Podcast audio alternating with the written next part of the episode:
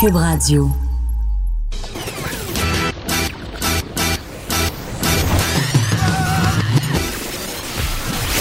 Pour elle, il n'y a jamais de mauvaise question. De 13 à 15. Les effronter. Avec Geneviève Peterson.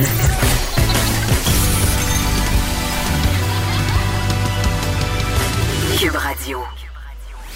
Salut tout le monde, bienvenue à l'émission. Je sais pas si vous êtes comme moi, mais j'ai passé une bien drôle de fin de semaine, évidemment par rapport à cette tuerie qui a eu lieu en Nouvelle-Écosse, euh, la tuerie la plus meurtrière de l'histoire récente du Canada. On est rendu à au moins 18 euh, morts, euh, dont une agente de la GRC, une enseignante au primaire. et là, bon, tantôt, dans son point de presse, le premier ministre nous demandait de ne pas nommer la personne qui a fait ces meurtres de masse-là, d'arrêter aussi en tant que média de diffuser sa photo. Moi, j'ai jamais été une grande adepte euh, personnellement euh, de faire l'apologie justement euh, de ces tueurs-là en les nommant parce que c'est ce qu'ils cherchent. On l'a vu dans plusieurs cas. Hein. On se rappellera de Kim Vergil, tout ça. Ce sont quand même la tuerie qui a eu lieu aussi en Nouvelle-Zélande où on avait marqué sur la crosse de l'arme le nom du tueur de la mosquée de Québec. Donc vraiment, il y a tout un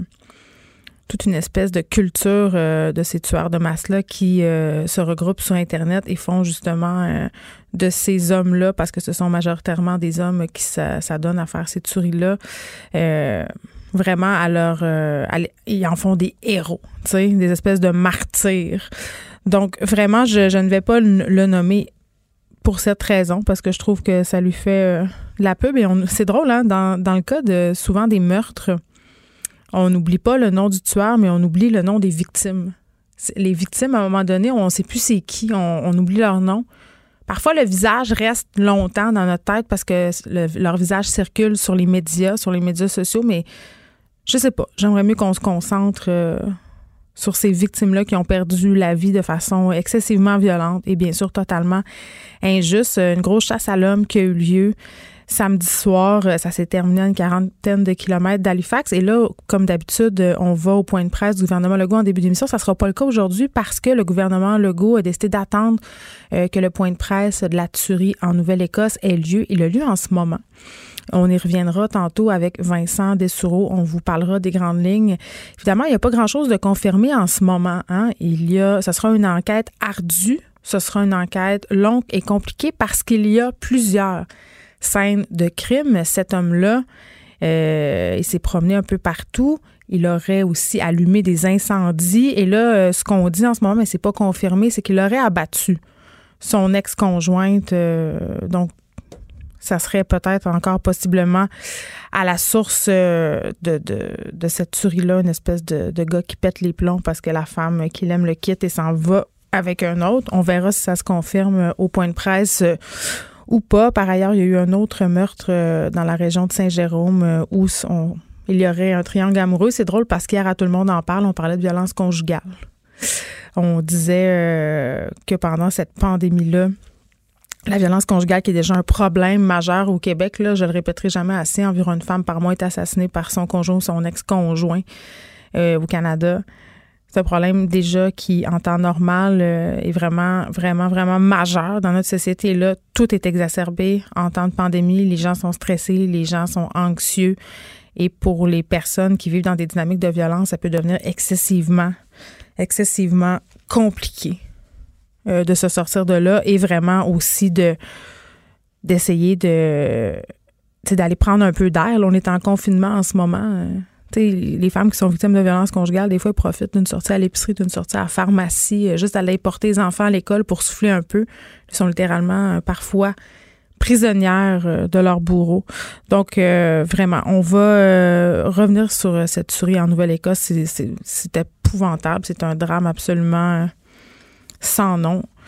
On est rendu à 19 victimes, mais il faut dire quand même a certaines personnes parmi ces victimes-là qui connaissaient le tueur et d'autres non. Donc, euh, des meurtres un peu au hasard euh, auraient été commis. On va en reparler tantôt avec Vincent Dessureau. Euh, drôle de fin de semaine aussi. Bon, il s'est passé ça. Il y a eu des belles affaires. Je ne sais pas si vous êtes comme moi, mais en ce moment, on dirait que même les tâches qu'on haït d'habitude deviennent une espèce d'aventure. Je voyais beaucoup de personnes, parce qu'il fait un peu beau hein, dans la région de Montréal euh, où j'habite, euh, qui se sont dit ah, on va sortir, on va ramasser les feuilles, on va faire notre terrain. C'est tâches que j'haïs habituellement. Vous le savez, ma haine du jardinage, déteste bien ça. Et là, on le sait, là, tout le monde s'achète des semis, tout le monde veut devenir autosuffisant. Moi aussi, je me suis surprise à être dans cette espèce euh, de fièvre-là. Et vraiment, les tâches qu'on trouve plates, habituellement, je sais pas, maintenant euh, prennent une toute autre tournure. Je sais pas, vous, c'est quoi votre tâche plate que vous prenez euh, désormais du plaisir à faire, mais moi, c'était ça. J'ai fait mon terrain et j'étais bien contente. Et là, euh, à se réveiller aujourd'hui, quand on ira au point de presse vers 13h30, on fera un retour avec Vincent Dessereau, comme je vous l'ai dit tantôt, un arrêté ministériel serait en voie d'être adopté afin de concrétiser euh, un nouvel appel à des renforts. Ce serait des employés de la fonction publique qui vont être dépêchés de manière urgente. Euh, on le sait, là, il y a 70 000 employés de la fonction publique. Une partie de ces employés-là, euh, de par cet arrêté ministériel qui sera sans doute annoncé tantôt, seront dépêchés vers des établissements de santé, surtout de la grande région de Montréal. On le sait, ça chauffe dans nos CHSLD, dans nos résidences pour personnes âgées. Le personnel en a plein les bras. D'ailleurs, à la fin de l'émission aujourd'hui, j'aurai une bénévole qui est allée en fin de semaine dans un CHSLD offrir son aide et ce qu'elle a vu là-bas l'a fortement perturbée. Elle a été témoin de scènes absolument et je, la cite, digne du tiers-monde. Donc, vraiment, euh, je pense que ce sera un témoignage à ne pas manquer à la fin de l'émission. Donc, on verra si euh, cet arrêté euh, dépêche des gens de la fonction publique dans nos CHSLD. Je, je chroniquais euh, là-dessus euh, la semaine passée parce que, bon, on a évoqué le fait que certains enseignants dans le domaine de santé pourraient être appelés à y aller, mais beaucoup de personnes se disent mais pourquoi les profs ils vont pas, ils sont payés à rien faire chez eux, pourquoi on les envoie pas? Bon, c'est pas mal plus compliqué que ça. Et avec toute la discussion aussi avec les médecins spécialistes, ça prend une formation pour aller euh, changer euh, des patients, les soulever, les amener aux toilettes, les aider à prendre leur douche. Pas n'importe qui qui peut faire ça. Est-ce qu'on offrira à ces patients là à ces personnes-là, pardon, ces bénévoles euh, et ces employés euh, de la fonction publique une formation. On verra, ça, on l'abordera sans doute tantôt au point de presse, puisque c'est une des discussions majeures qui a lieu depuis quelques jours. Et là, je vous parlais du nombre de victimes qui est monté à 19. On s'attend à ce qu'il y ait malheureusement d'autres victimes, donc on va continuer à suivre ça. Geneviève Peterson, la seule effrontée qui sait se faire aimer. Jusqu'à 15, vous écoutez Les effrontés. Un autre truc qui fait beaucoup jaser, un peu moins dramatique évidemment, mais quand même s'inquiète plusieurs personnes, euh, c'est cette décision du ministre de l'Éducation, Jean-François Roberge, qui a annoncé euh, bon, que la session d'hiver ne serait pas considérée dans le calcul de la cotère des étudiants du Cégep. Et là, il y a vraiment toutes sortes de réactions euh, à cette décision-là. bon, on a la rédaction évidemment des cégeps, euh, la réaction des collèges privés, mais surtout la réaction des étudiants, la réaction des parents. Et là, euh, bon, on va aller voir euh, tout de suite ce qu'en pense Bernard Tremblay, président, directeur général de la Fédération des cégeps. Bonjour, Monsieur Tremblay. Oui, bonjour, Mme Peterson. Bon, premièrement, expliquons, là, parce que il y en a que ça fait très, très longtemps qu'ils sont pas allés au cégep, là. La fameuse cotère, c'est quoi? Oui, puis certains sont peut-être comme moi, ont connu la cote Z qui a oh, mon la cote R. Oups, non, pas moi. Pas moi. Moi, c'était cote oui, Non, bon.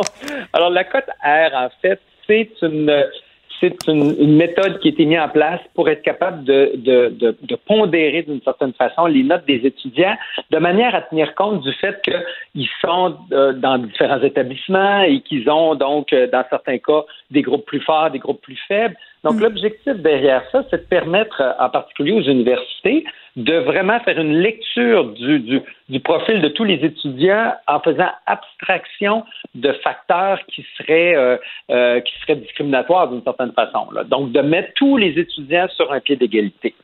Donc, c'est une genre de moyenne, c'est ce que je comprends. Ben, en fait, ce qu'on vient faire, puis là, je suis pas le spécialiste non plus, mais c'est on vient pondérer donc les notes de manière à tenir compte du fait que un étudiant se trouve dans un collège où la moyenne est plus faible. Dans d'autres cas, un étudiant se trouve dans un groupe où la moyenne est plus forte. De manière à ce que, euh, quand on regarde le, justement le, profil de chaque étudiant, on soit capable de les de juger en guillemets de leur mérite et de leur de leur capacité euh, sans tenir compte là, de, de l'endroit d'où ils proviennent. OK. Moi, M. Tremblay, là, quand j'étais au cégep, ma cotère, elle me stressait énormément là, parce qu'évidemment, je visais un, un, programme contingenté. Finalement, j'ai fini en lettres. C'était pas tellement contingenté. mais pour les étudiants, c'est quand même une sorte de stress. Ils travaillent leur cotère euh, quasiment, ça devient presque une religion. Là, comment c'est accueilli, premièrement, cette décision-là par les cégeps, par la fédération en premier lieu? Bon. Nous, euh, au tout début de la crise, ça a été une des premières questions, je pense que tout le monde s'est posé. Qu'est-ce qu'on fait de la cote R? Alors, la première hypothèse, c'était de dire, écoutez, il va y avoir trop de perturbations, effectivement, on devrait l'exclure du calcul. Et c'est nous-mêmes qui avons amené, dans une discussion avec le ministère, l'idée de peut-être qu'on pourrait faire un double calcul. Calculer une moyenne, en calculer une cote R avec la session, calculer une cote R sans la session. Et pendant plusieurs semaines, c'était l'hypothèse qui a été beaucoup euh, diffusée dans le réseau. Hmm. Mais plus le temps avançait, plus les contraintes, évidemment, se sont, se sont euh, exprimées. Là, parce que, Mettons la disparité avec les régions aussi, euh, le fait de ne pas avoir Internet. Exactement, tout ça. Des étudiants qui ont des jeunes enfants, des étudiants qui hmm. doivent travailler en même temps. Alors, il y a tellement de cas de figure que là, on s'est dit clairement, là, il y a un enjeu. Et quand on a posé la question donc aux, gens des cégeps, de façon majoritaire, les gens disaient Ouais, on est peut-être mieux de suspendre le calcul de la cote R pour cette présente session-là par mesure d'équité. Parce que l'idée de la cote R, c'est de créer une équité. Donc là, il ne faut mm. pas que ça devienne une source d'inéquité. Là.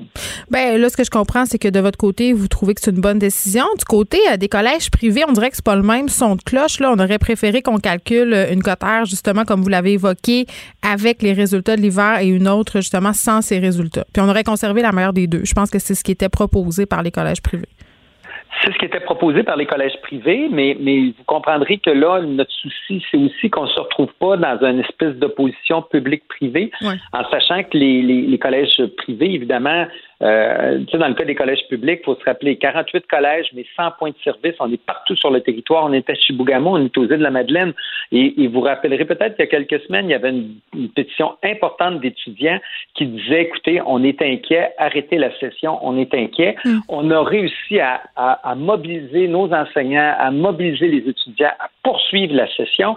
Mais comme vous dites, la cote R, c'est une source d'anxiété importante pour les étudiants.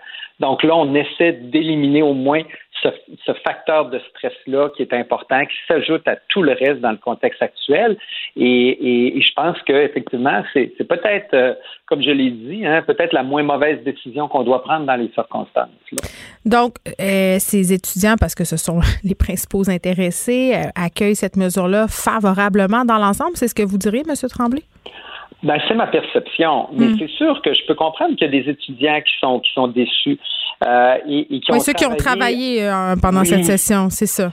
Oui, mais ce que j'ai le goût de leur dire, c'est qu'il faut penser aussi aux collègues qui, eux, pas par faute de travail, mais par faute de moyens, n'ont pas pu donc avoir cette chance-là. Et là, c'est une question d'équité pour tout le monde. On ne peut pas favoriser ceux qui avaient, par les circonstances, une, capacité plus grande que, d'autres. Et là, vraiment, on, allait à l'encontre de, la logique de la cote R, en sachant que de toute façon, le fait de, vous savez, je disais dans le cadre d'une autre entrevue, un étudiant de deuxième secondaire ou de troisième secondaire, il n'y a, pas de code R. Puis pourtant, ben, il est soucieux de ses notes. Puis ses parents sont soucieux de ses notes. Pourquoi?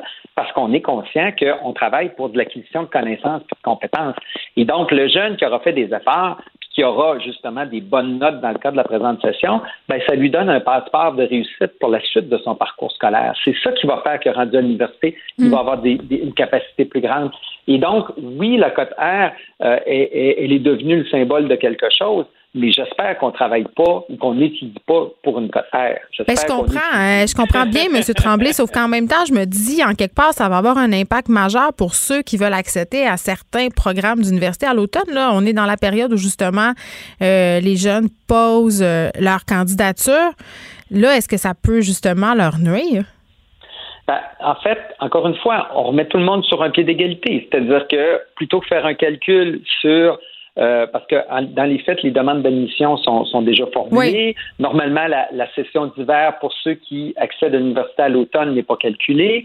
Donc, de toute façon, ce qu'on va faire, c'est plutôt de calculer sur, par exemple, trois sessions, on va calculer la cote R sur deux sessions, mais, mais tout le monde va avoir le même calcul. Et donc, là, on est sûr que les, les, efforts de, de chacun. Hmm. Je comprends que c'est sur une moins longue période, ça j'en conviens, mais les efforts de chacun vont être mis euh, sur les mêmes sur les mêmes bases. Là.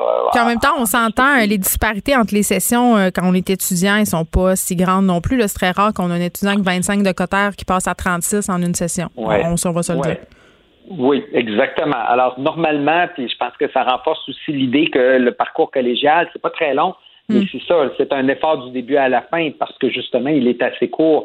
Alors, euh, encore une fois, par mesure d'équité, moi, je pense que c'était euh, c'était une sage décision de notre ministre et nous, effectivement, on l'a appuyé là-dedans. Très bien, Bernard Tremblay, président directeur général de la Fédération des Cégeps, Jean-François Roberge, qui a annoncé que la session d'hiver ne sera pas considérée pour la cotère des étudiants de Cégep. Les effronter. Deux heures où on relâche nos bonnes manières.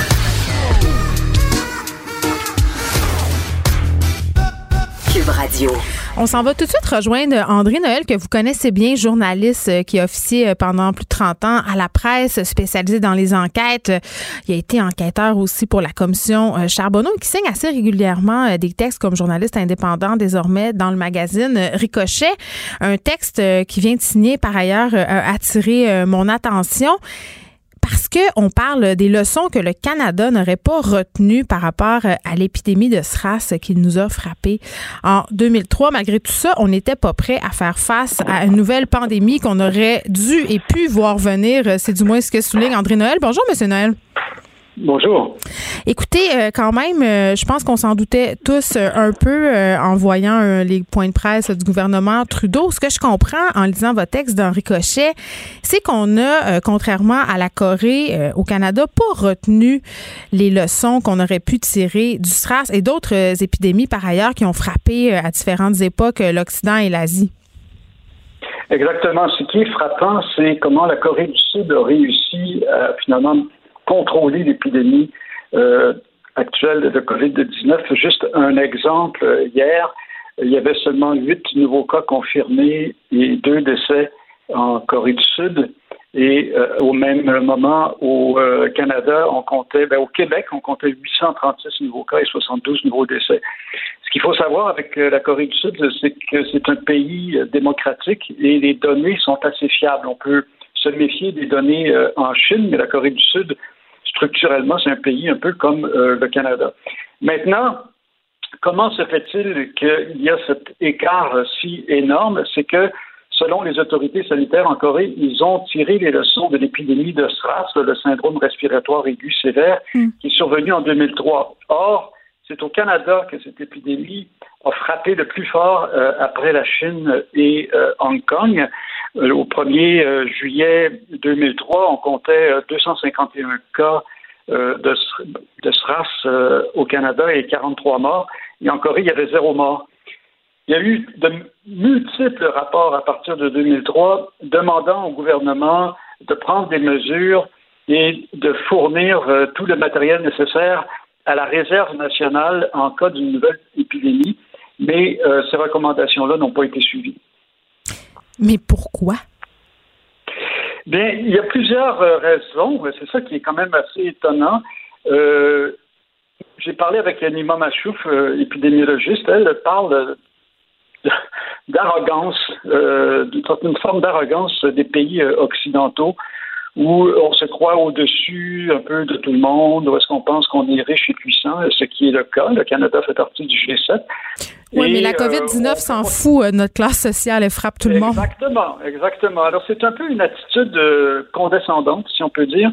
il y a aussi qu'il y a eu, selon un autre épidémiologiste, euh, Michel Camus, qui était épidémiologiste pendant euh, une vingtaine d'années à Santé Canada, il y a eu longtemps une espèce de mentalité un peu euh, contre les services publics et même contre la science. Beaucoup de scientifiques ont été mis de côté pendant les dix années du régime Harper.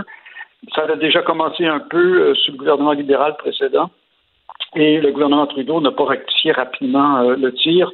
Euh, si bien qu'on se retrouve maintenant, ce qui est le plus désolant, moi, je dois vous dire, et le plus facile à comprendre, c'est la question des équipements de protection individuelle. selon Joanne Liu, l'ancienne présidente de Médecins sans frontières, elle l'avait bien souligné dans le Globe and Mail il y a deux semaines, que c'est une des mesures les plus importantes, c'est de fournir des bons équipements de protection individuelle au personnel sanitaire, c'est-à-dire médecins, infirmières, ambulanciers, préposés aux bénéficiaires, etc. Mais même au monde, M. Noël, je veux dire, en, Corée, tout le monde porte un masque. Ici, ça a pris mille ans avant qu'ils nous disent, euh, ben, finalement, vous devriez peut-être porter un masque. On pense que ça serait la chose à faire. C'est, je trouve ça assez hallucinant, je dois dire, parce que euh, effectivement, euh, la vérité aurait dû être dite dès le départ concernant les masques. C'est pas que c'est inutile, puis même euh, M. Arruda a laissé entendre même que c'était nuisible, ce qui est complètement faux. Euh, c'est utile, mais la, vraie raison pour laquelle la santé publique hmm. ici au Canada et au Québec n'a pas fait la promotion des masques, c'est parce qu'il y a une pénurie. Il y a une pénurie pour le personnel euh, sanitaire et c'est évident que ces masques-là doivent aller en priorité euh, au personnel sanitaire, aux médecins préposés, etc. Je comprends bien. Mais ça, il en manque. Alors c'est ça, qui, c'est ça qui est grave. C'est ça que, pour ça que l'article s'appelle le scandale. En fait, scandale, scandaleuse impréparation du Canada. Il manque d'équipement. C'est ça que je trouve qui est le plus grave alors que le Canada est un pays riche. En même temps, euh, M. Noël, en Corée, tout le monde a accès à des masques parce qu'en Corée, c'est eux qui fabriquent les masques. Nous, on s'est frappé aussi euh, aux limites de la mondialisation dans cette affaire-là. On s'est rendu compte qu'on fabriquait pas grand-chose finalement. Exactement. Et, c'est ça qui est absolument incroyable, c'est qu'une des principales compagnies qui fabrique des masques dans le monde, hmm. c'est une compagnie, paradoxalement, qui est située à Pointe-Claire, dans le euh, ouest de Montréal. Il s'agit de la compagnie ADM Medicom. Sauf que le siège social est ici, mais toutes les usines sont à l'extérieur, en Europe, aux États-Unis, puis hmm. en Chine. Et euh, donc, on n'en produit pas. Et euh, on, on, ne produit pas tout, ces, tout ce matériel qui est absolument nécessaire, tandis que la Corée du Sud rapidement a voulu devenir autonome, produire les masques, produire aussi tous les ingrédients nécessaires pour euh, les tests, parce que c'est ça, c'est l'autre mesure qui est extrêmement importante. Évidemment, c'est pas avec les tests qu'on guérit, c'est que ce à quoi servent les tests rapides, c'est que dès qu'on sait, en Corée, dès qu'ils savent que quelqu'un est positif, COVID positif, ils, isolent la personne de façon obligatoire. C'est pas volontaire comme ici, c'est absolument obligatoire et c'est surveillé. Et ça va plus loin que ça parce qu'après ça, ils dépistent les personnes avec qui ce patient, si on peut dire, cette personne COVID positive a été en contact et ils mettent même les contacts en quarantaine euh, obligatoire. C'est quelque chose qui, euh, ici, n'a pas été fait. Le, Journal de Montréal avait souligné euh, le mois dernier comment il y avait encore des avions d'Air China qui atterrissaient à l'aéroport de Montréal-Trudeau, alors qu'en Chine, le gouvernement chinois avait fortement restreint les vols intérieurs, mais laissait des avions aller à l'extérieur et les voyageurs euh, qui euh, arrivaient, puis on m'a dit que c'est encore le cas, euh, n'étaient pas systématiquement examinés. Alors qu'en Corée, tous les, hmm. tous les patients, tous les voyageurs sont, on, on, prend, on fait des tests, et comme les tests, même s'ils sont rapides, on ne peut pas tester tout le monde en même temps, tous les voyageurs sont mis dans un complexe attenant à l'aéroport pendant 24 heures. Ils n'ont pas le droit de sortir de là. Les COVID positifs ensuite sont envoyés. Alors que chez nous, ça rentrait comme dans un moulin. Les gens rentraient, n'étaient pas questionnés par les agents euh, frontaliers. On a fait preuve euh, de négligence euh, et c'est, selon moi, assez flagrant, surtout quand on lit votre papier, André Noël. Merci.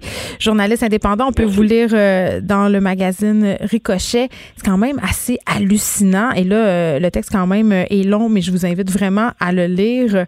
C'est une négligence absolument incroyable. Aujourd'hui, on a pris le prix, puis on paie aussi le prix des coupures, à quel point on a rationalisé le système de santé. Au lieu de faire un système de santé fort qui fait répondre à la demande, on a rationalisé, rationalisé, pressé le citron, en faire plus avec moins. Et là, c'est plate parce qu'aujourd'hui, on aurait pu être prêt et on ne l'était pas. Les effronter. Avec Geneviève Peterson. Les vrais enjeux, les vraies questions. Vous écoutez Les effrontés. Le point de presse à propos de cette tuerie euh, qui a fait 19 euh, victimes, euh, c'est les derniers chiffres qu'on a, vient de se terminer. On ira bientôt au point de presse du gouvernement Legault à propos de la COVID-19. la Gendarmerie royale du Canada a quand même dit lors de ce point de presse qu'on s'attendait peut-être à d'autres victimes.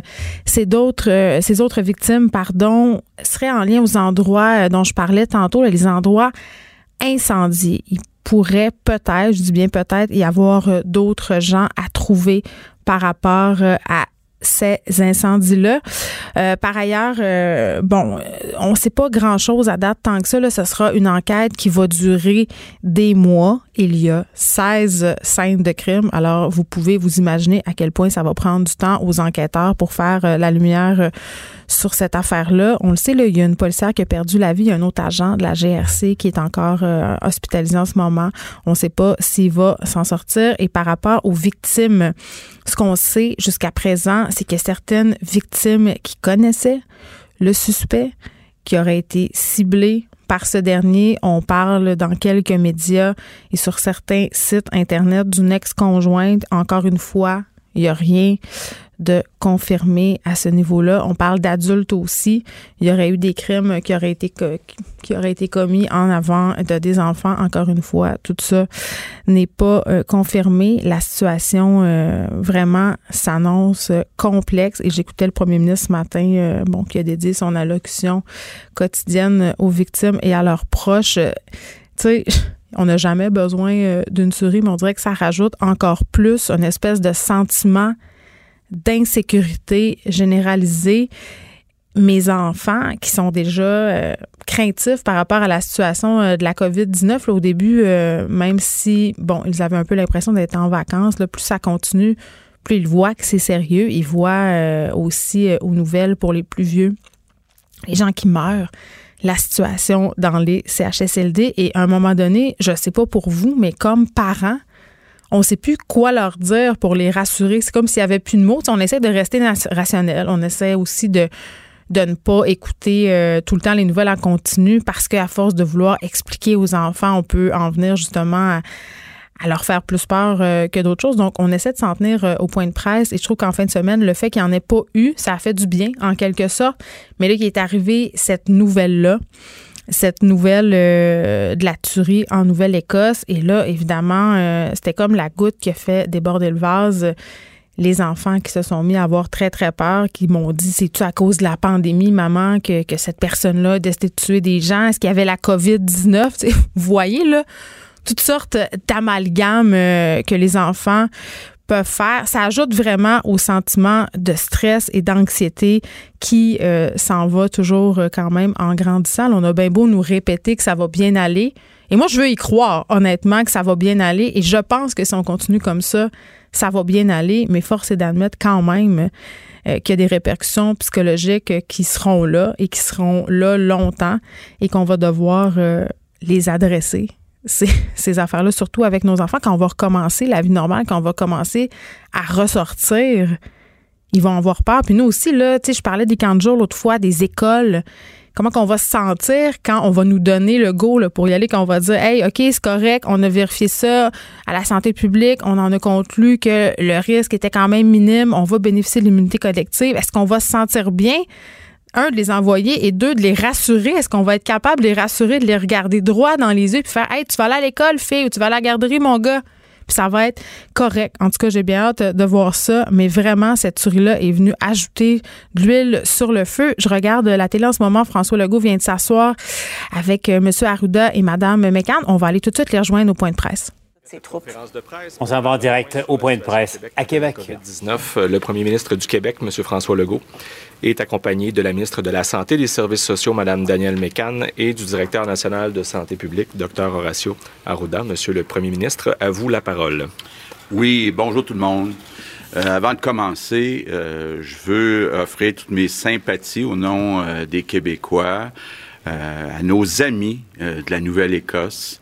Euh, qui ont vécu un drame euh, épouvantable en fin de semaine. Donc, euh, nos pensées sont avec vous, tous les gens de la Nouvelle-Écosse. je veux commencer par le bilan.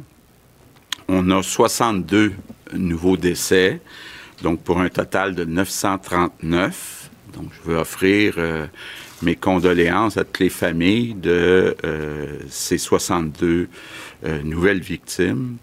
J'ai une pensée euh, spéciale aussi pour euh, tous les proches puis la famille de Victoria Salvan, une préposée aux bénéficiaires qui est décédée euh, probablement qu'elle a attrapé la COVID pendant son emploi, donc en essayant de sauver des gens. Donc, je veux saluer la mémoire de Victoria Salvan.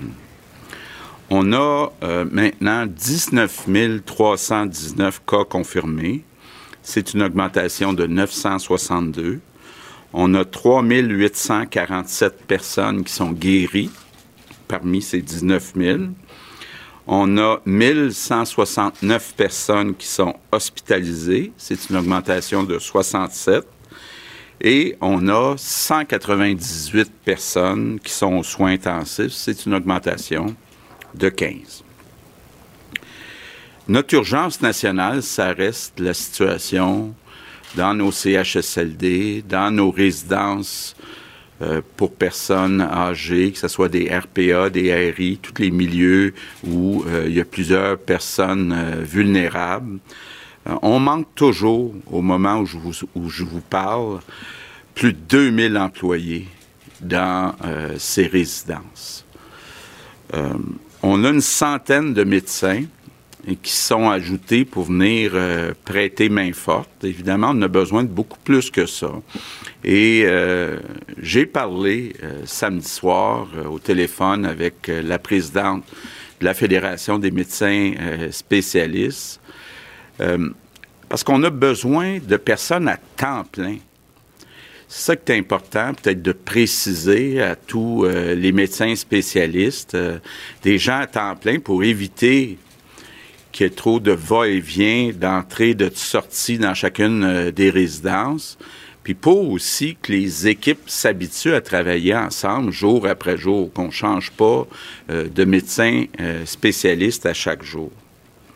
Donc, j'ai convenu avec la, ministre de la Santé, mais aussi avec les deux présidents des fédérations de médecins, que pendant les deux prochaines semaines, on va limiter les activités dans les hôpitaux aux activités qui sont urgentes.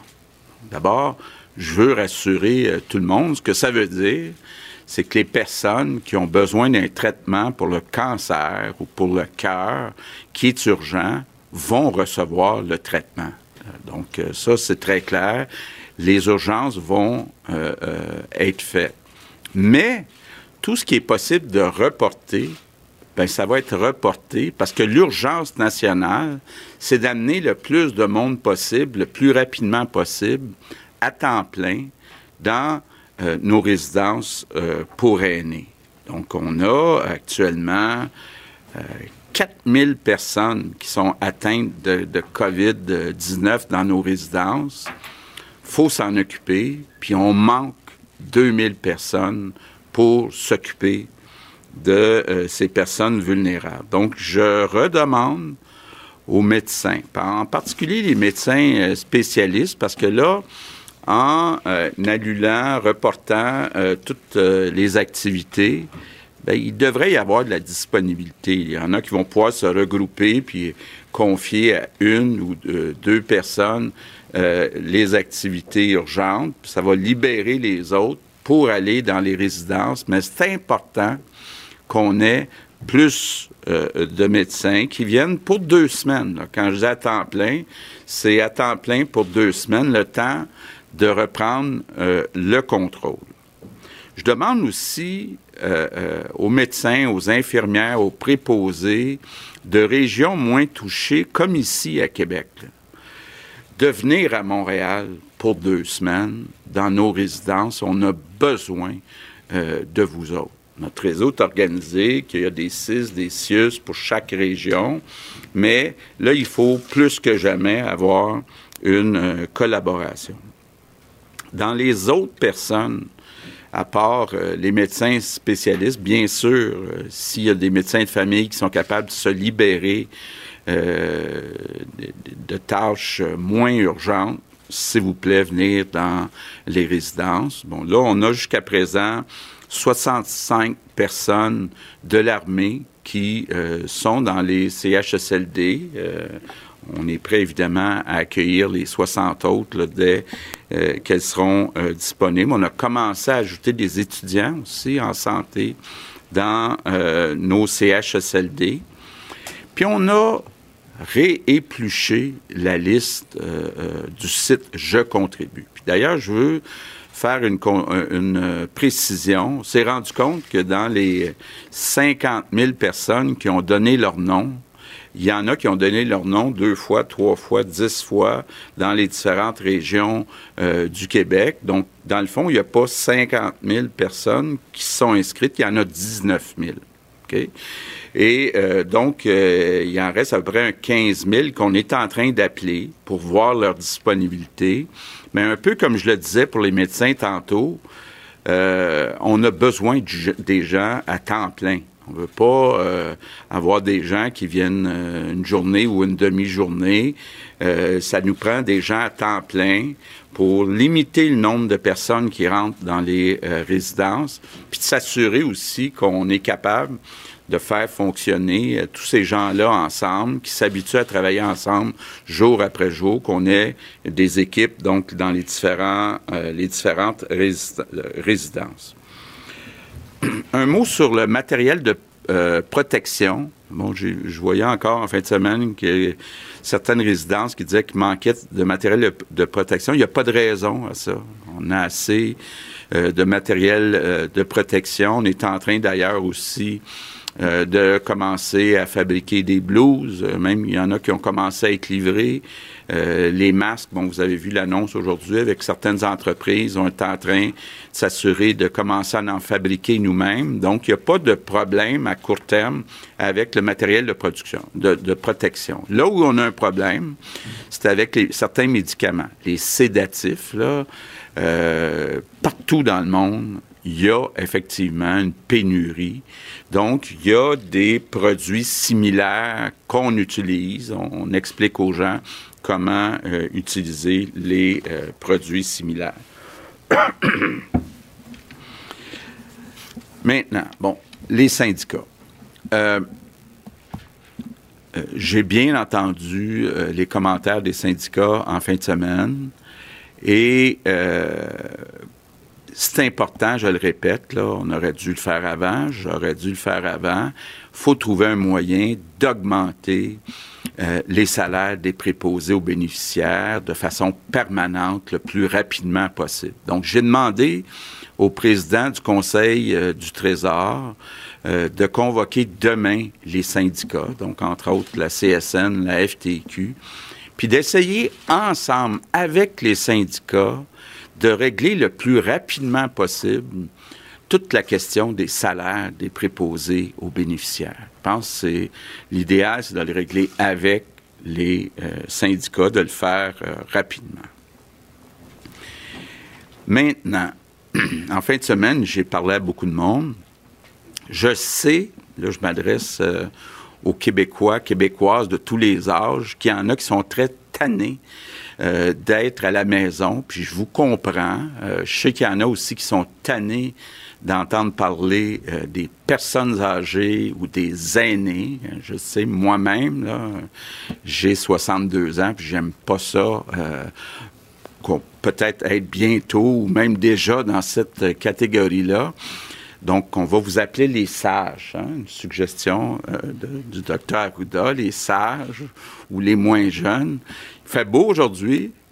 Moi, euh, je vous suggère, tout le monde qui est capable de le faire, d'aller dehors aujourd'hui. D'aller dehors, ça fait du bien pour le moral. Puis je comprends, vous ne pouvez pas rester confiné.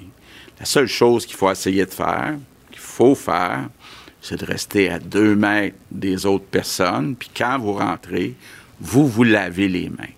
Mais toutes les personnes moins jeunes, plus sages, je vous invite à aller dehors. Je sais qu'il y en a, malheureusement, qui ont besoin d'accompagnateurs ou accompagnatrices. Tu en train de voir ce qu'on est capable de faire, peut-être avec euh, des masques artisanaux.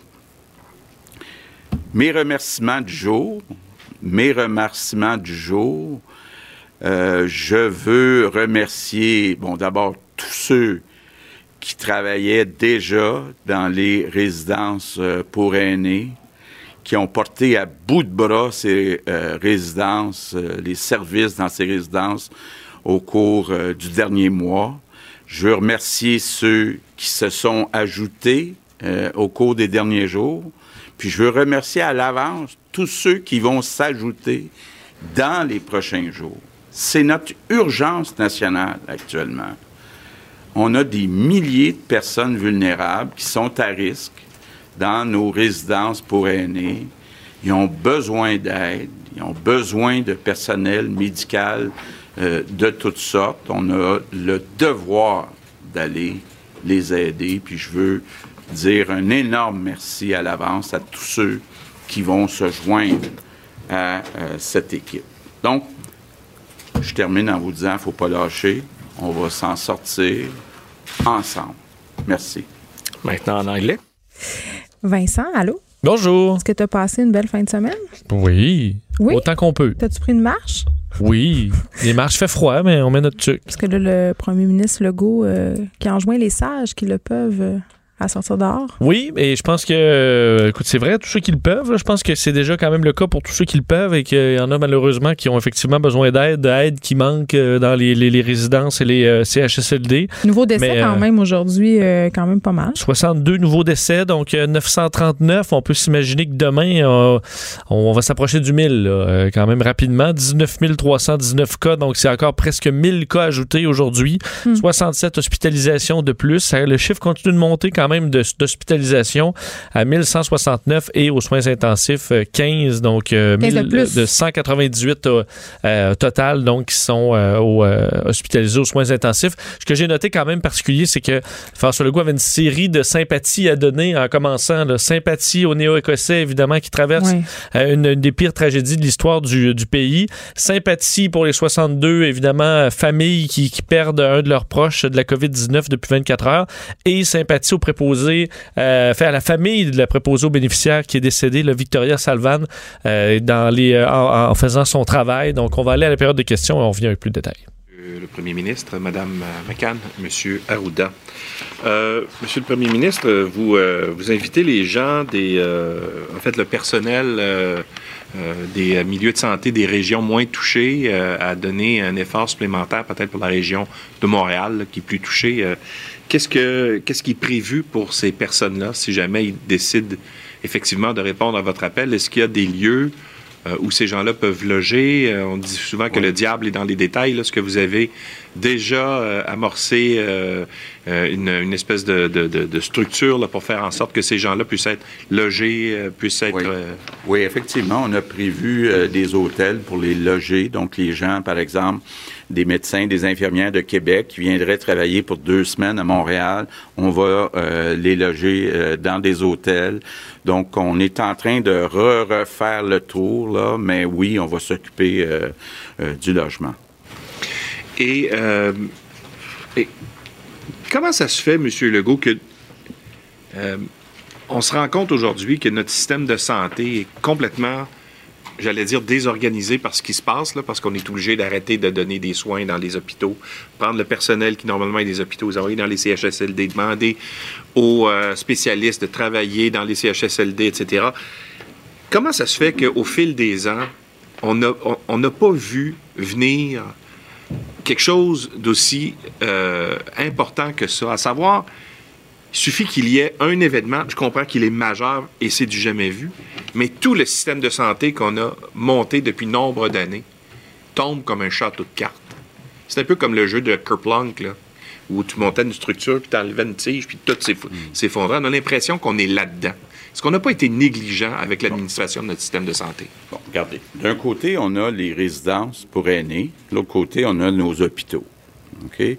On avait déjà de la difficulté à attirer les gens à venir travailler dans nos résidences. Donc, on avait déjà, malgré les augmentations de budget, on n'arrivait pas à combler les postes dans les résidences parce que c'est très dur de travailler dans les résidences. Donc, de là, l'importance d'augmenter les salaires. Maintenant, on a à peu près 6 000 personnes, soit qui sont infectées ou qui ont peur d'être infectés, qui ne travaillent plus dans le réseau. À peu près 2 000 dans les résidences, 4 000 dans les hôpitaux. Pourquoi on est plus capable d'assumer euh, dans les hôpitaux la situation? Parce qu'on a reporté les chirurgies, les activités qui n'étaient pas essentielles. Donc, on a des milliers de médecins spécialistes et les infirmières qui habituellement travaillent avec ces médecins spécialistes qui sont disponibles dans les hôpitaux. On n'a pas cette disponibilité-là dans les CHSLD. Donc, ce qu'on dit, c'est que depuis un mois, on a reporté toutes les chirurgies qui n'étaient pas urgentes dans les hôpitaux. Ça a libéré des lits au cas où on aurait eu besoin. Bon, on en avait 8000, on en a besoin juste d'à peu près 1000. Donc, là, il y a des gens qui sont disponibles des spécialistes, puis les infirmières qui travaillent avec les spécialistes, qu'on est en train de redéployer dans les CHSLD. Puis pourquoi on n'a pas le même problème dans les hôpitaux? Mais tout simplement parce qu'on a reporté des activités. Prochaine question, Patrice Bergeron, la presse canadienne. Bonjour à vous. C'est une question d'une collègue. Euh, vous avez fait euh, allusion donc euh, aux besoins en médecins et également au report d'activités urgentes. Mais il y a quand même des regroupements de médecins, notamment l'Association des cardiologues, des pneumologues et des anesthésistes, euh, qui euh, tiennent un autre discours qui affirme que les restrictions actuelles mettent en péril la vie des patients. Et certains craignent qu'on sauve des vies pour en sacrifier d'autres. Que leur répondez-vous? Ben, écoutez, je l'ai expliqué, là, puis bon, c'est facile euh, de faire peur aux gens, mais ce qu'on dit, c'est que tout ce qui est urgent, que ce soit les cardiologues ou que ce soit euh, les gens qui s'occupent euh, du cancer, qui s'occupent des maladies euh, graves, ces personnes-là vont continuer de donner les traitements qui sont urgents. Donc, je comprends que c'est pas naturel d'aller travailler dans les CHSLD pour ces gens-là, mais c'est là qu'on a besoin d'eux autres. Oui, si vous me permettez, oui. M. le Premier ministre, on a 18 000 lits au Québec, là, en secteur hospitalier. Il y en a à peu près 7 000 qui sont euh, libres actuellement parce qu'on a reporté les chirurgies électives. Donc, il y en a 12 000 qui sont occupés, là, par des patients dont on s'occupe. Alors ça, ce sont toutes les situations urgentes. Il y a les urgences, il y a tout le secteur, comme dit M. le Premier ministre, euh, le secteur de l'oncologie, cancer, le secteur des, euh, de la cardiologie. Euh, et on s'occupe de tout ce qui est urgent et même semi-urgent. Alors, en fait, la situation demeure la même depuis le début, ce qu'on a annoncé de la crise. Là. On ne change pas. Là, hein. Ce sont ces activités-là qu'il faut continuer dans le milieu hospitalier. Mais on considère qu'il y a du personnel, des médecins euh, qui sont inactifs ou qui sont libérés parce qu'effectivement, à cause de, ces, ces 6 000 lits euh, ou 7 000, euh, parce que ça varie quand même un peu, euh, 000 lits qui sont libérés et les chirurgies électives aussi. Mais moi, ce que je veux ajouter, là, par rapport à la question que vous posez, moi, je veux dire à la population, puis surtout aux patients, aux gens qui ont des maladies chroniques, aux gens qui ont un cancer ou qui ont des problèmes cardiaques, appelez votre médecin, appelez votre spécialiste. Il est là pour vous. Ceux-là vont pas s'en venir là en CHSLD là. Il est là pour vous parce que ce qu'on entend, c'est que les gens attendent, attendent trop pour appeler, attendent trop, peut-être même pour se rendre à l'urgence s'ils ont des douleurs euh, potentiellement liées à un AVC, euh, un problème cardiaque. Moi, je dis aux gens, aujourd'hui, oui, on fait une opération dans les CHSLD qui est nécessaire, qui est temporaire, mais ça ne touche pas tout ce qui est urgent, tout ce qui est semi-urgent et qui peut devenir urgent. On a des équipes qui suivent ça de jour en jour, des équipes cliniques. Alors moi, je veux dire à la population, n'hésitez pas, appelez votre médecin, venez à l'urgence, appelez l'ambulance si vous avez besoin. N'hésitez pas. Maintenant. Vincent, évidemment, il y a plusieurs euh, affaires euh, là-dedans. La situation dans les CHSLD reste critique. Bon, on va revenir tantôt au fait qu'on demande euh, aux hôpitaux de s'en tenir qu'à l'essentiel pour les deux prochaines semaines. D'ailleurs, j'aurai le Collège des médecins tout de suite après notre analyse. Mais quand même, on s'attendait à ce qu'il y ait un arrêté ministériel par rapport à une mobilisation des fonctionnaires, des employés de la fonction publique qui sont quand même au nombre de 70 000. On s'attendait à ce qu'il y en ait un certain nombre qui soient appelés, si on veut, à aller prêter main forte dans les CHSLD puis les résidences pour personnes âgées aussi. Oui, et ça n'a pas été annoncé. donc, euh, est-ce que c'est, on n'était peut-être pas prêt à faire cette annonce euh, encore, mais euh, ce, qui, ce qui coulait dans les médias, effectivement, c'est qu'on se prévoyait donc de, de déployer des, des, en fait, faire un appel aux fonctionnaires. Ce qu'on comprend, c'est qu'il y a eu un courriel envoyé ce matin à des fonctionnaires leur demandant donc volontairement de, de s'impliquer dans certaines spécialités, là, entre autres ceux qui s'occupent de l'hygiène, l'entretien. Donc, manque encore 2000 personnes. oui, manque 2000 personnes dans les dans, dans, dans le réseau là, des, des CHSLD et des résidences. Donc, on verra, là, c'est le détail pour, euh, pour les employés du, du, du, gouvernement. sinon, quand même, dans ce qui était intéressant là, concernant tout ça, pour essayer d'éponger le, le, le, manque de personnel en CHSLD, mm. il a parlé, François Legault, avec Diane Franqueur dans les, en fait, dans les derniers jours, samedi, pour demander que les médecins spécialistes qui se présentent le fassent à temps plein. Là, donc, pas aller faire une petite saucette pour... Faire la carte. non, juste pour dire je l'ai fait là, quelques heures, puis après ça, je suis euh, correct. On demande donc que ce soit des gens temps plein pour pouvoir garder les équipes stables, euh, augmenter l'efficacité, donc apprendre à travailler ensemble. Alors, on veut des gens qui vont rester là pour quelques semaines. aussi, je pense. Ah, c'est sûr, c'est quelqu'un qui arrive deux heures, un autre qui arrive un avant-midi, euh, juste le mercredi. Je comprends que ça peut être compliqué. D'ailleurs, c'est ce qui amène à parler des, hôpitaux. Donc, on va réduire encore la, les, les, ce qui est non urgent dans les hôpitaux pour deux semaines. Question de libérer le plus possible d'effectifs qui pourront aller travailler en CHSLD, donc pour cette situation urgente. Euh, c'est tellement pas clair qu'est-ce qui est urgent ou pas. Moi, j'ai des gens qui m'écrivent, parce que j'écrivais euh, vendredi justement là-dessus sur des opérations principalement en oncologie qui ont été reportées. Et les gens qui ont le cancer, ils se font dire, euh, dans certains cas, on attend parce que c'est pas urgent, mais tu peux imaginer quand même que quand tu es atteint d'un cancer, même si c'est pas urgent, que tu te fais dire que ton opération peut attendre, le niveau d'anxiété C'est sûr, c'est sûr. Non, non, je comprends que c'est très, très, très difficile à attendre avec un cancer. Mais là, ce sera comme on dit, les spécialistes qui vont décider de ce qui est euh, euh, ce qui est urgent ou ce qui ne l'est pas. Là. Il y a des conditions qui évoluent quand même très lentement. Euh, et quand même un des faits intéressants sur la liste, là, le jecontribue.ca. C'est très intéressant. Oui, on avait dit qu'on allait la rééplucher là, parce qu'on avait plusieurs cas. Là, on dit, ma foi, ils ont juste pris, quoi, il y avait 4700 personnes embauchées sur les 51 000. finalement, beaucoup de gens s'étaient inscrits plusieurs fois, même jusqu'à 10 fois. Accrocher le piton. Euh, de sorte qu'on est passé de 50 000 à 19 000. Euh, euh, donc là, on peut s'imaginer que sur 19 000 personnes, ben, qu'on en ait gardé 5 000 dans, avec quand même, ça prend quand même quelques capacités là, et vérification pour les régions. Mais on peut penser qu'on est dans un chiffre où ça a un peu plus d'allure. Mais on a quand même trouvé des milliers de personnes à rappeler dans le but d'aller trouver quelques personnes de plus qui iront euh, prêter main forte. Entre autres, dans l'interrégion, là, on a posé la question euh, euh, comment ça se passe. Donc, on a été clair sur le fait que s'il y a quelqu'un qui arrive, par exemple, de Québec à Montréal, il y aura un logement pour cette personne-là dans des hôtels à Montréal avec lesquels on s'entend. Ce soit que les hôtels sont vides, donc il n'y a pas de problème. On veut certainement reprendre le contrôle. D'ailleurs, le gouvernement demain qui va s'asseoir avec les différents syndicats pour trouver une façon d'augmenter le plus rapidement possible et de façon permanente. C'est ce qui a été souligner le salaire des préposés aux bénéficiaires. Oui, et ça, on le sait depuis le début, c'est un peu, ça fait partie de la, des erreurs du gouvernement admises. Là. Mm-hmm. Alors sur le fait qu'on aurait dû euh, qu'on aurait dû augmenter davantage les préposés, on verra les syndicats euh, si euh, c'est une négociation facile ou pas du côté de chez Justin Trudeau?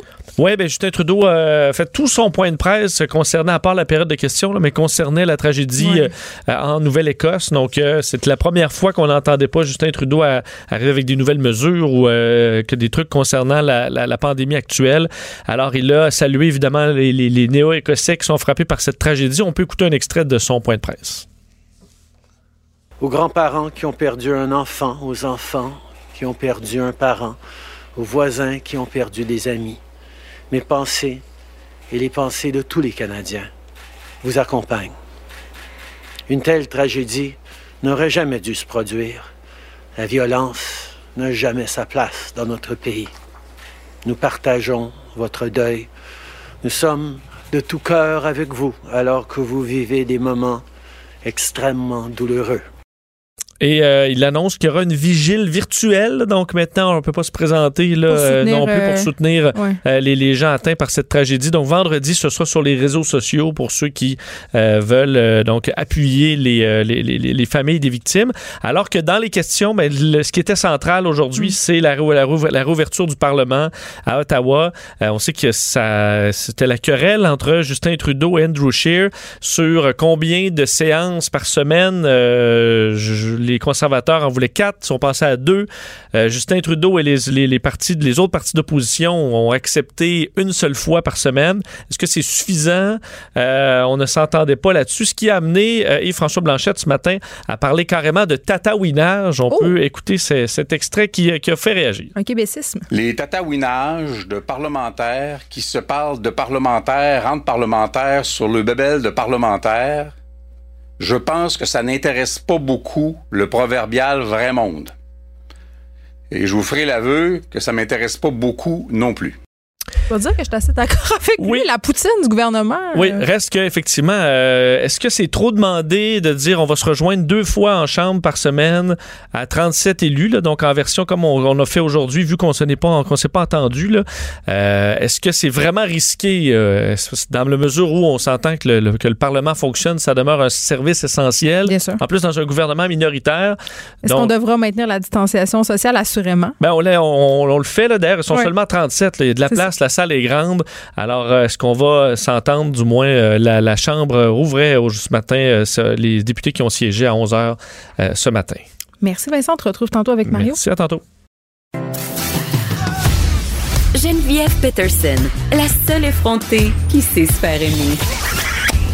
Jusqu'à 15, vous écoutez Les effrontés. Quel rôle devraient jouer les médecins dans la crise qui frappe les CHSLD et nos résidences pour personnes âgées? D'ailleurs, il faut plus dire personnes âgées ni vues, il faut dire sages selon le PM. Euh, donc, le premier ministre qui réitérait tantôt euh, son appel aux médecins.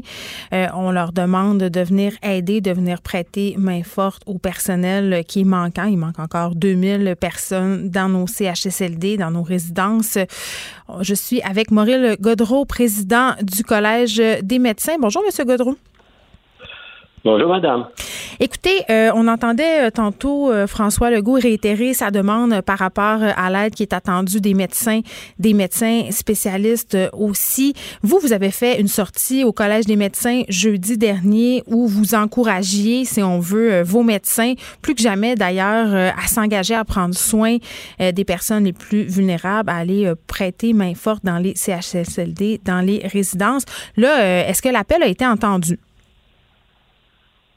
Ben, je pense que oui, si on considère qu'il y a plus de 2000 personnes, 2000 médecins euh, qui euh, se sont montrés disponibles pour euh, aller aider dans les CHSLD, ben, je, je pense que oui. Là, je, ne- je- je ne sais pas si le chiffre a changé de- depuis, depuis ce temps-là, mais si on parle de, de, de 2000 médecins, vous aurez compris qu'il y a plusieurs médecins qui actuellement sont au front et n'ont pas ces disponibilités-là. Par ailleurs, il y en a qui euh, ont manifesté le désir d'aller aider, étant, ayant dé- démontré des possibilités, des disponibilités. Et Euh, oui. Vous savez que nous, on a fait ça. On a fait, on a fait ça parce que notre autre professionnel, sa première mission, c'est de protéger le public. Et il nous apparaissait que le, le public primordial à protéger actuellement, ce sont nos, pe- nos personnes âgées hébergées. Euh, c'est- pour ça que on a demandé à tous nos membres à faire toute tâche connexe de soins de santé, comme, comme si on était en temps de guerre finalement. hein. C'est ça. Ben, je le comprends bien, sauf qu'en même temps, euh, bon, euh, tantôt, euh, François Legault demandait quand même aux médecins de se présenter pour du temps plein parce que le temps partiel, pour plusieurs raisons, n'est pas adapté en ce moment. Là, ça fait du va-et-vient. Il faut que les équipes de travail puissent se coordonner et apprendre à travailler ensemble parce que quand même, en médecine, on va pas se le cacher, une certaine hiérarchie. Hiérarchie, c'est peut-être pas le bon mot, mais chacun fait ses tâches. Ben, pour moi, c'est ça. Euh, Quand je dis toute tâche connexe de soins de santé, Hmm. euh, où cela est requis, c'est-à-dire actuellement dans les CHSLD, on peut parler à domicile, on peut parler à l'hôpital, évidemment, euh, selon, selon, je mais il faut, il faut que certains médecins, euh, euh, une large, quand même, communauté médicale, doit se montrer quand même disponible pour ce qui est des traitements en milieu hospitalier. Mais comme on le voit, là, il y en a quand même un bon nombre qui sont disponibles pour aller euh, prêter main forte dans les CHSLD. Et euh, bien sûr, comme vous l'avez dit, euh, euh, il faut y aller en toute humilité. C'est ça aussi, offrir notre contribution en toute humilité. C'est ça le message que je voulais passer à la, la communauté médicale. Travailler de concert avec les équipes soignantes déjà en place Mm. et apprendre les uns des autres. Ben, vous parlez. On est dans une situation, on est dans une situation catastrophique là. Co- Comment, co- comment la communauté médicale peut aider là-dedans, c'est ça le message finalement. Vous parlez euh, d'humilité. Il y a beaucoup euh, de médecins euh, spécialistes, d'infirmières, de préposés aux bénéficiaires qui ont été un peu insultés par la façon dont le premier ministre, à prime abord, a demandé de l'aide, suppliant les médecins spécialistes, entre guillemets, à, de s'abaisser à faire les tâches qui ne leur incombent pas habituellement. Ça a été mal compris. Je pense qu'il y a un message qui a été mal passé de la part du PM à ce niveau-là. Mais quand même, j'ai vu certains médecins euh, qui ont apporté des bémols par rapport à cette fameuse aide. C'est pas si évident que ça, selon eux, selon eux, d'aller aider. Ils n'ont pas la formation nécessairement pour le faire. Donner des douches, laver des patients, euh, c'est pas des affaires qu'ils font habituellement, ça. Je suis persuadé que c'est pas si évident que ça. Mais je suis persuadé qu'entre euh, professionnels, on peut mm. s'entraider et apprendre les uns des autres. Euh, et j'ai beaucoup insisté aussi sur euh, la nécessité de faire ça en collaboration avec les autres ordres professionnels. Je pense qu'il y a d'autres ordres professionnels qui seront prêts à embarquer là-dedans également, auxquels il faut faire appel. Et cela, ça a été moins, moins, c'est moins venu de la bouche de notre premier ministre là, par rapport à l'appel lancé à d'autres, à d'autres professionnels de la santé également je pense que tous ensemble, euh, c'est pour ça que le, la lettre d'opinion que je faisais parvenir ou le l'éditorial que je faisais parvenir aux mm. membres, euh, on l'a titré l'urgence d'agir ensemble. Donc, c'est ensemble, avec nos diverses euh, compétences, qu'il faut qu'il faut venir prêter main forte dans ce milieu tout à fait particulier au moment où on se parle. Une des annonces importantes qui a été faite euh, lors du point de presse de cet après-midi par le gouvernement Legault, c'est ce fameux deux semaines. Pendant les deux prochaines semaines, on va limiter les activités dans les hôpitaux euh, à ce qui est urgent. Là, euh, bon, du côté du gouvernement, il y a eu des questions des journalistes, il y a des, des personnes dans la population, des gens qui ont des cancers, qui sont inquiets, qui ont l'impression que leur état de santé va en pâtir. autrement dit, c'est qu'on est en train de déshabiller gens pour habiller Paul, qu'on choisit les vies qu'on va sauver? Ben, je sais pas, là. Je sais pas si on va choisir les vies qu'on va sauver. Euh, éthiquement parlant, c'est difficile, là. Puis, euh, euh, je dirais pas ça comme ça personnellement, là. Mais, évidemment, la situation est fort complexe, fort compliquée. Hein. on s'entendra tous là-dessus. et choisir la bonne chose à faire, c'est pas si évident. Euh, je pense que de protéger encore une fois les milieux hospitaliers par rapport à, une petite multitude de cas qui pourraient encore arriver, mm. euh, c'est, à, mon avis, c'est correct là, comme façon de faire. Euh, Mais qu'est-ce qui est urgent, M. Godreau? On a, un capitaine, c'est le premier ministre. Il nous demande d'aller aider ce milieu-là. Il a pris une décision par rapport à cela. Et moi, je dis, suivons, suivons la décision de notre capitaine. Mais euh, vous conviendrez quand même que pour euh, une bonne partie de la population, euh, on a de la misère à comprendre qu'est-ce qui est urgent et qu'est-ce qui n'est pas urgent. C'est qu'est-ce qui est toqué de retarder, vous comme vous devez avoir bien une opinion là-dessus? Ben, écoutez, je pense qu'on s'entendra tous aussi qu'il y a des cas en attente de chirurgie, exemple, qui sont hmm. urgents et semi-urgents. Et ça, il faut veiller à ce que ça soit fait. Puis ça, on l'a bien assuré la population que ce serait fait. Là. Par rapport à la population. Hmm. OK. Quand on demande. Allez-y. Non, non, euh, je vous écoutais. Quand on demande euh, à certains médecins euh, et membres du personnel de la santé de se déplacer dans la région de Montréal euh, pour venir prêter main forte parce que la crise majoritairement a lieu ici. C'est ici qu'on a le plus de morts. C'est ici que dans les, dans les CHSLD, la situation s'est le plus dégradée. Est-ce que vous pensez euh, qu'il y a beaucoup de médecins qui vont se déplacer? Parce que je comprends aussi, euh, certains d'entre eux ont des familles. Ça doit pas être évident non plus. Là. Certaines personnes aussi ont peur et avec raison de contracter la COVID-19. Il y a eu un premier médecin qui est décédé la semaine dernière de la maladie. Ben, l'idée, l'idée vraiment, c'est le message envoyé par le, collège, c'est vraiment de, mm. faire votre possible dans cette situation-là, d'aider le mieux que vous pouvez. Euh, je ne sais pas si le médecin qui est à, à Chicoutimi va se déplacer pour aller à Montréal. Ça, j'en doute très fortement là, euh, par rapport à faire en sorte de bien, bien s'occuper de sa communauté également. Mais euh, de, de, de, faire en sorte chacun comment on pourrait aider d'une meilleure façon. Oui, une affaire que je comprends pas, euh, Monsieur Godreau. En ce moment, on a euh, des gens dans l'armée qui vont être appelés, euh, qui sont dans les CHSLD. Il y en a 65 qui sont là à date. Il y en aura d'autres qui vont arriver. Par contre, il y a des militaires en ce moment qui sont des travailleurs de la santé et dont les acquis ne sont pas reconnus au Québec. Ils n'ont pas la licence, en guillemets, pour pratiquer. On devrait pas faire un décret pour que ces gens-là puissent nous aider puis qu'on se batte pas dans des affaires de licence puis d'autorisation. Ben là, moi, je préside un ordre professionnel dont la, la, la, responsabilité, c'est de protéger du public en s'assurant d'une médecine de qualité. Hmm. Et euh, je, n'ai pas participé à ces décisions-là. Là. Quand le premier ministre nous demande de faire notre possible pour aider, euh, moi, je dis à nos membres, allons-y autant qu'à faire ça peut. Très bien. Maurice Godreau, président du Collège des médecins, merci de nous avoir parlé. Les effronter. Avec Geneviève Peterson. Les vrais enjeux, les vraies questions. Vous écoutez. Les effronter.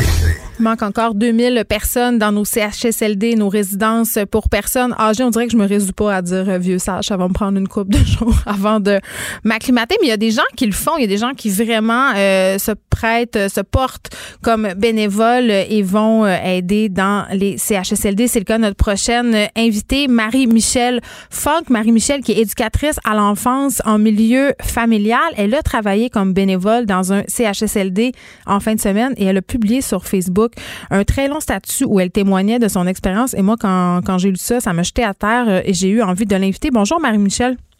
Bonjour. Écoutez, euh, bon, là, vous êtes allé euh, aider dans un CHSLD. Je crois que c'était en fin de semaine, c'est ça? Exact. Bon, donc c'était seulement deux jours. Votre mère, si je comprends bien, elle travaille dans ce CHSLD-là. Dans quel contexte là, vous êtes allé aider là-bas en particulier? En fait, ma mère a donné son nom. Elle a travaillé dans une clinique qui est maintenant fermée. Là, puis elle a donné son nom pour euh, pour prêter main forte, pour aider le sur le contribue. Elle a été contactée dans les deux heures parce qu'il y avait mm. tellement besoin. Elle a travaillé deux jours là-bas, s'est rendue compte que c'était la folie, c'était la guerre, c'était incroyable. C'est qu'elle a dit, elle me partageait ça, puis moi je pouvais pas rester chez nous. Là, je pense qu'il me laisserait rentrer pour t'aider, puis euh, juste faire tout ce que on n'a pas besoin de formation, juste aider sans faire quoi que ce soit qui est réservé, là, mais juste pour pas qu'elle perde son temps avec des niaiseries alors qu'elle est formée et qu'elle peut faire des vrais actes. Alors, euh, je suis allée, puis comme de fait, ils acceptent tous les bras qui, peuvent. OK, vous n'êtes pas passé par le site là, dont parle le premier ministre euh, François Legault, le fameux site où on avait 50 000 personnes. Euh, je contribue. Non, je suis passée par ma mère qui m'a qui m'a puis j'étais bien à l'aise de le faire parce que si je me connais, là, je sais que je n'allais pas être un fardeau pour l'équipe puis que ça que ça allait bien se passer. Puis euh, effectivement, si j'étais pas là, il y, avait personne. Il y a personne. Ben c'est ça. Racontez-nous euh, comment un ça s'est passé et deux ce que vous avez vu, Marie-Michel. En fait, euh, on est arrivé, on cherchait la feuille d'affectation, la, feuille, la feuille de qui travaille où. Mm-hmm ma mère avait comme son expérience de deux jours. Là. Puis tu sais, quand tu as déjà travaillé deux jours, tu es comme euh, un vétéran. Là. Tout le monde se retourne vers toi pour les questions, alors que ça fait juste deux jours que tu es là, mais tu comme la plus ancienne. Parce qu'il y a beaucoup de roulements ou il y a tellement personne qu'ils ne savent plus vers qui se tourner? Ben, c'est que les gens tombent, tous les, employés euh, réguliers ont le COVID, sont positifs, ils quittent, euh, ils ne peuvent pas travailler positif. En tout cas, fait que là, on cherchait la feuille pour savoir où est-ce qu'on travaillait, puis euh, on cherchait une personne ressource qui est la coordonnatrice qu'on cherchait. On s'est rendu compte qu'il n'y avait pas de coordonnatrice parce que c'était COVID, puis elle rentrait pas. Euh, après ça, on, ah, ça nous a pris 45 minutes avant que quelqu'un nous dise allez au sous-sol, ça va être le sous-sol que vous allez vous occuper. Fait que là, c'est une infirmière, une préposée pour 40 patients. Faire euh, la première tournée des médicaments, là, ça nous a pris comme quatre heures, alors que c'est pas supposé prendre quatre heures du tout. Là. Pourquoi? Parce que vous saviez pas euh, quoi faire, euh, à qui et quoi donner? C'est supposé de donner juste la médication là, quand tu es infirmière régulière. Puis moi, j'étais là pour accompagner ma mère. Mais quand tu rentres dans une chambre avec une patiente, hum. que sa culotte est pleine, tu peux pas la laisser là-dedans. Même si hum. tu es infirmière régulière puis que c'est ton travail, c'est de donner la médication, on, est des humains, puis on a un cœur, puis on s'imagine que c'est notre mère qui est dans le lit, puis on peut pas la laisser dans son caca.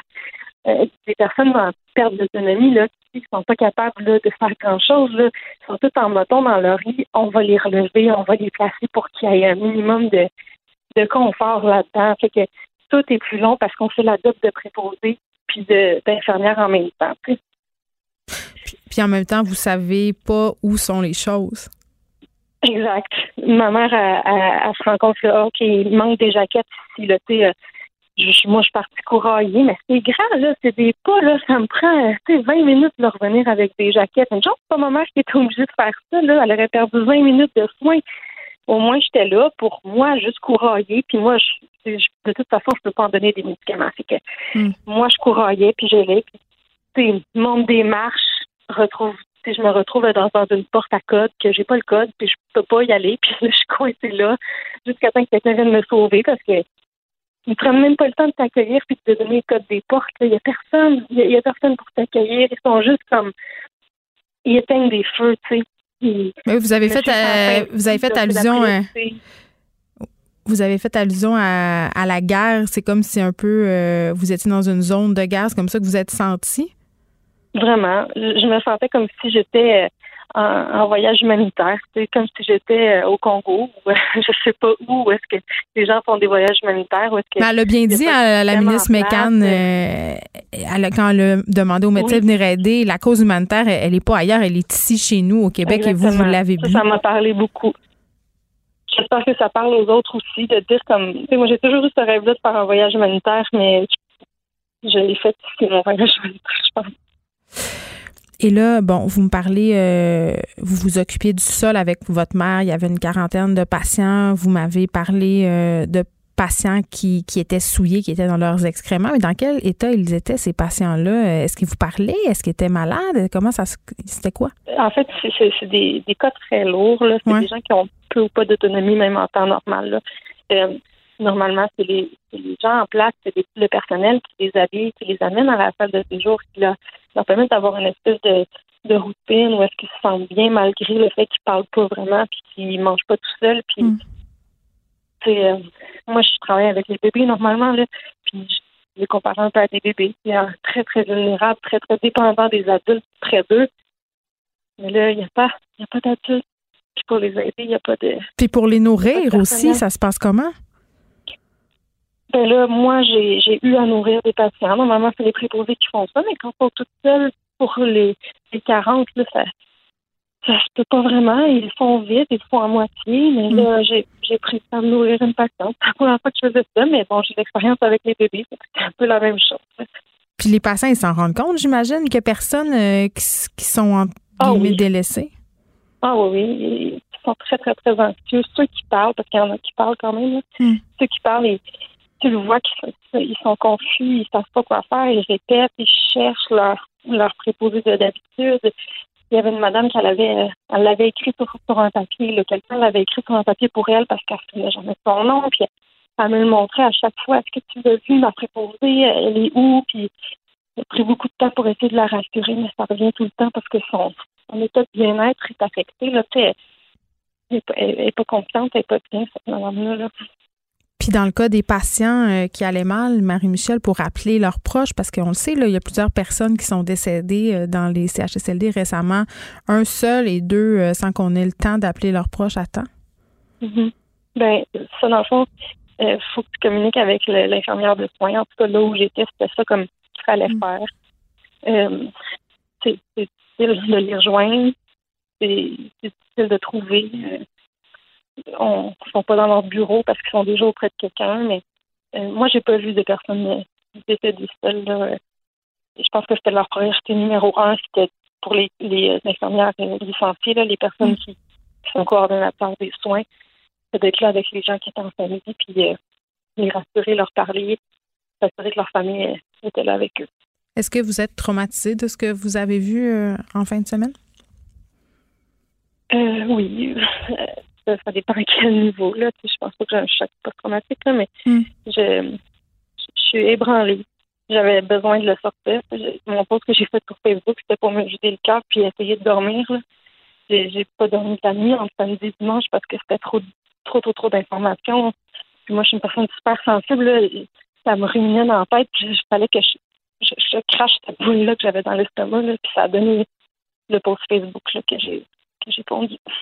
Est-ce que vous allez y retourner? Euh, là, j'ai entendu que le, soutien arrivait aujourd'hui. OK. que si on n'a pas besoin de moi, je pense pas que c'est moi la, personne qui devrait prendre ça en charge. Je pense pas que c'est n'importe qui qui n'a pas de formation. Si jamais ils reprennent le contrôle, tant mieux, mais c'est encore la même chose, ça peut être l'année prochaine. C'est sûr que je vais retourner, mais la semaine, je peux pas, je dois m'occuper de mon, enfant. Marie-Michel euh, Funk est allée prêter main forte à sa mère euh, en fin de semaine dans un CHSLD. C'était où ce CHSLD-là? Oh, je préfère pas le. Je comprends. Éducatrice à l'enfance en temps normal, le milieu familial, mais maman. Merci vraiment beaucoup pour ce que vous avez fait. Euh, c'est fort courageux et très, très apprécié. Merci beaucoup de nous avoir parlé. De notre côté, on se retrouve euh, demain dès 13h. Je vous laisse avec Mario Dumont et Vincent Dessureau. À demain, tout le monde. Cette émission est maintenant disponible en podcast. Rendez-vous dans la section balado de l'application ou du site cube.radio pour une écoute sur mesure en tout temps. Cube Radio, autrement dit. Et maintenant, autrement écouté.